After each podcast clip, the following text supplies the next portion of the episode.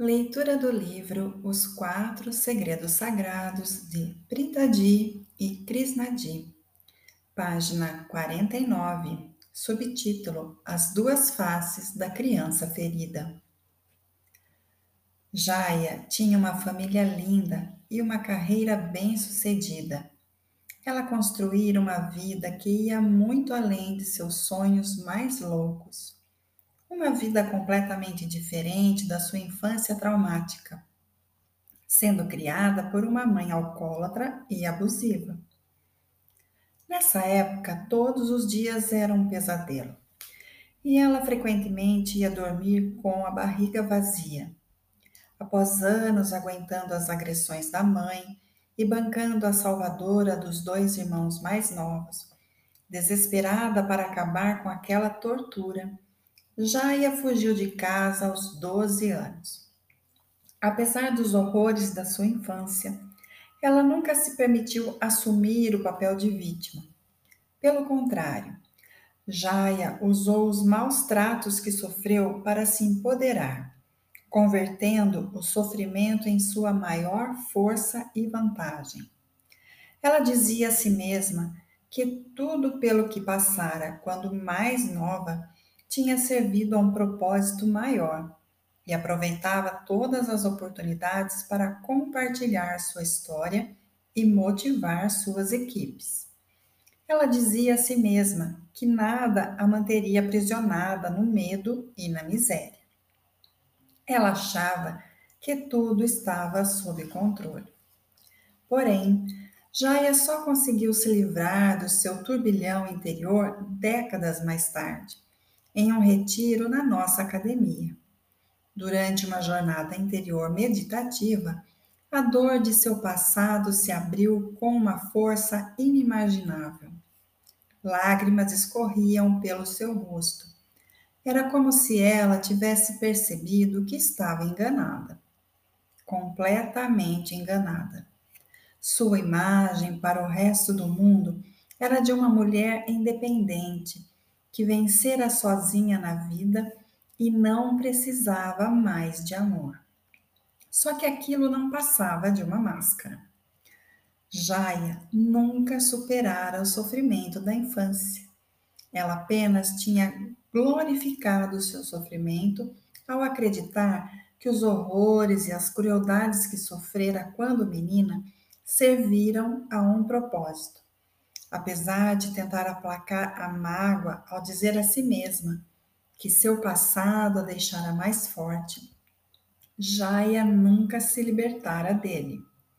Suas inúmeras visitas aos traumas e seus esforços para reinterpretá-los apenas serviam para mantê-los vivos.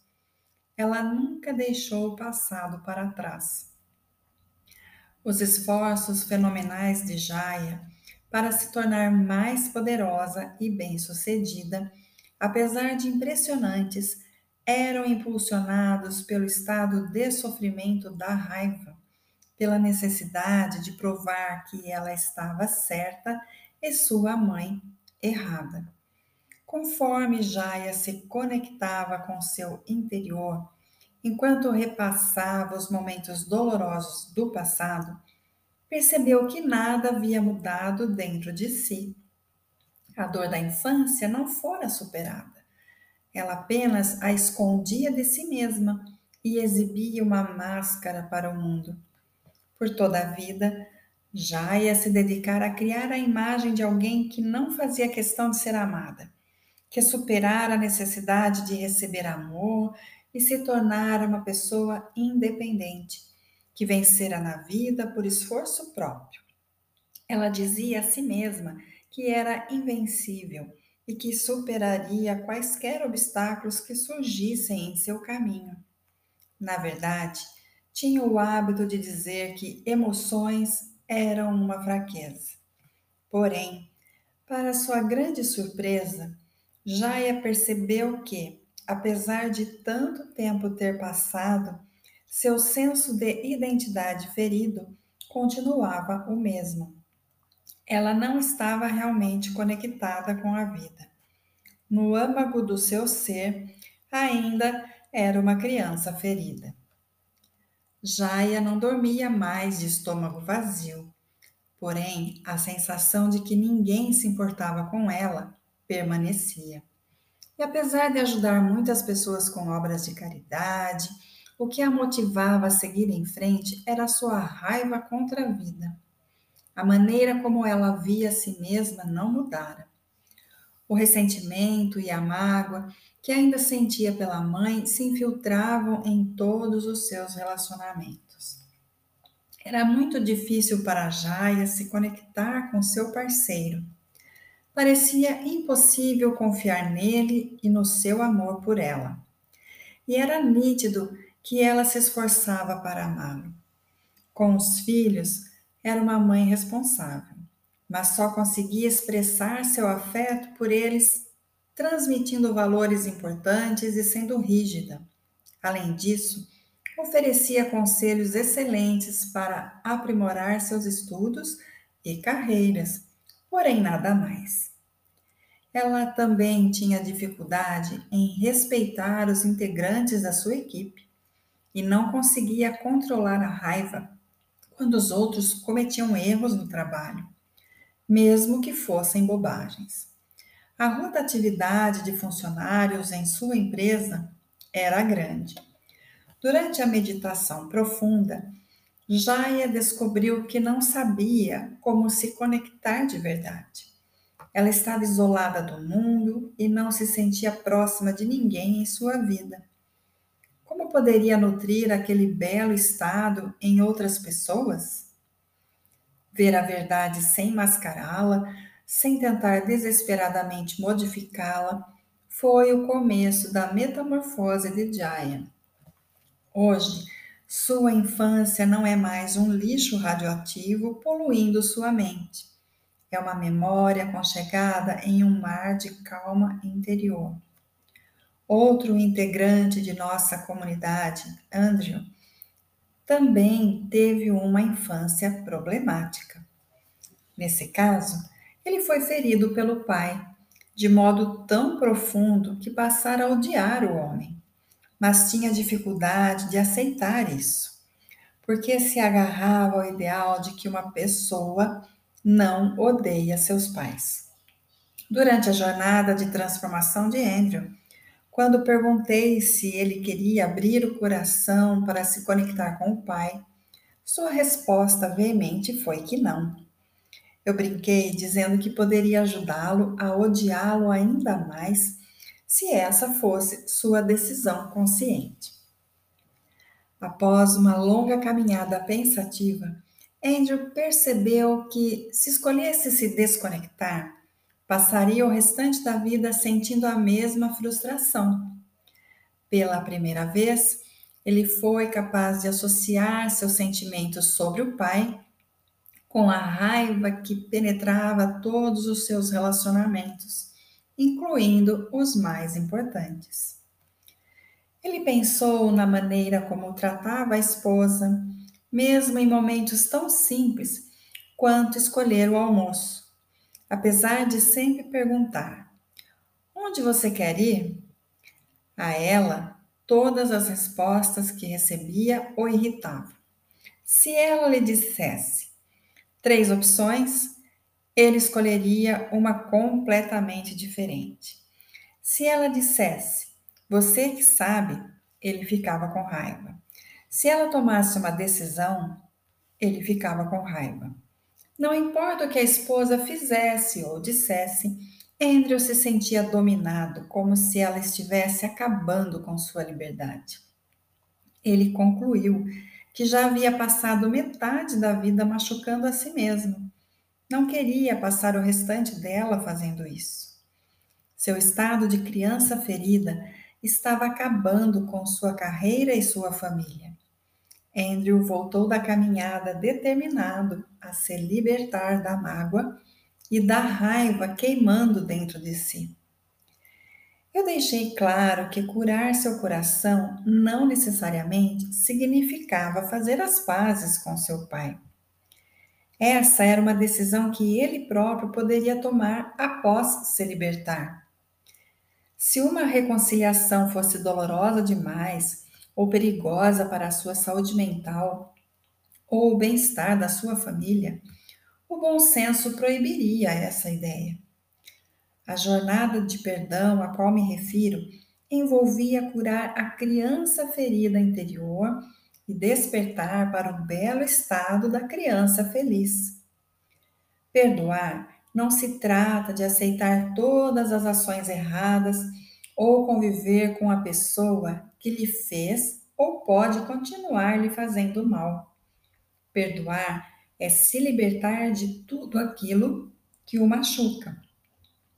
Naquela noite, enquanto Andrew entrava em um estado profundo de meditação silenciosa comigo, várias memórias de decepções, ânsias e tristeza foram reveladas com profunda clareza e intensidade.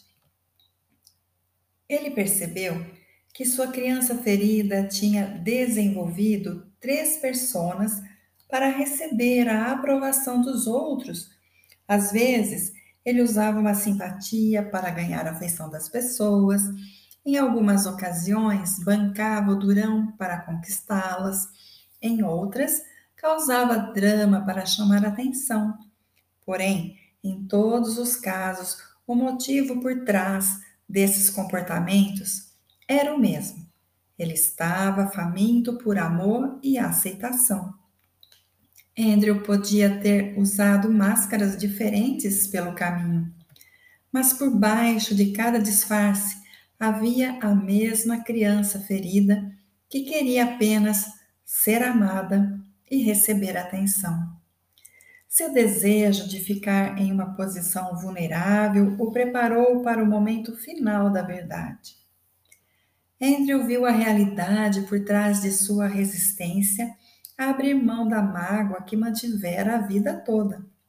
No fundo, ele acreditava que abandoná-la seria o mesmo que perdoar todas as injustiças e os maltratos infligidos pelo pai que seria o mesmo que ignorar os anos de sofrimento e humilhação.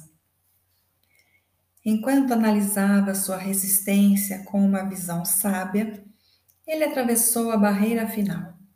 A raiva e o ressentimento caíram como a casca de uma amêndoa que se solta facilmente quando o fruto seca.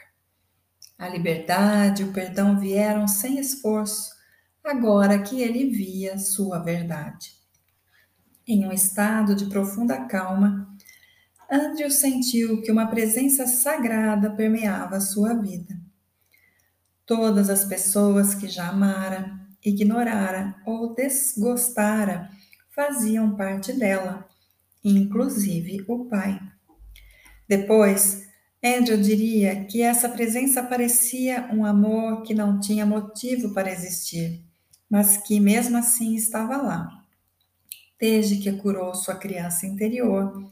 Sua empresa de peças de carro cresceu muito. Ele perdeu a vergonha de fazer contato com desconhecidos para criar novas parcerias.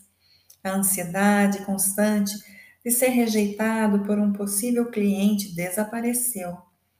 Ele fez que não ele diz que não sente mais medo de ser enganado e que, por mais estranho que pareça, o mundo parece um lugar mais amigável.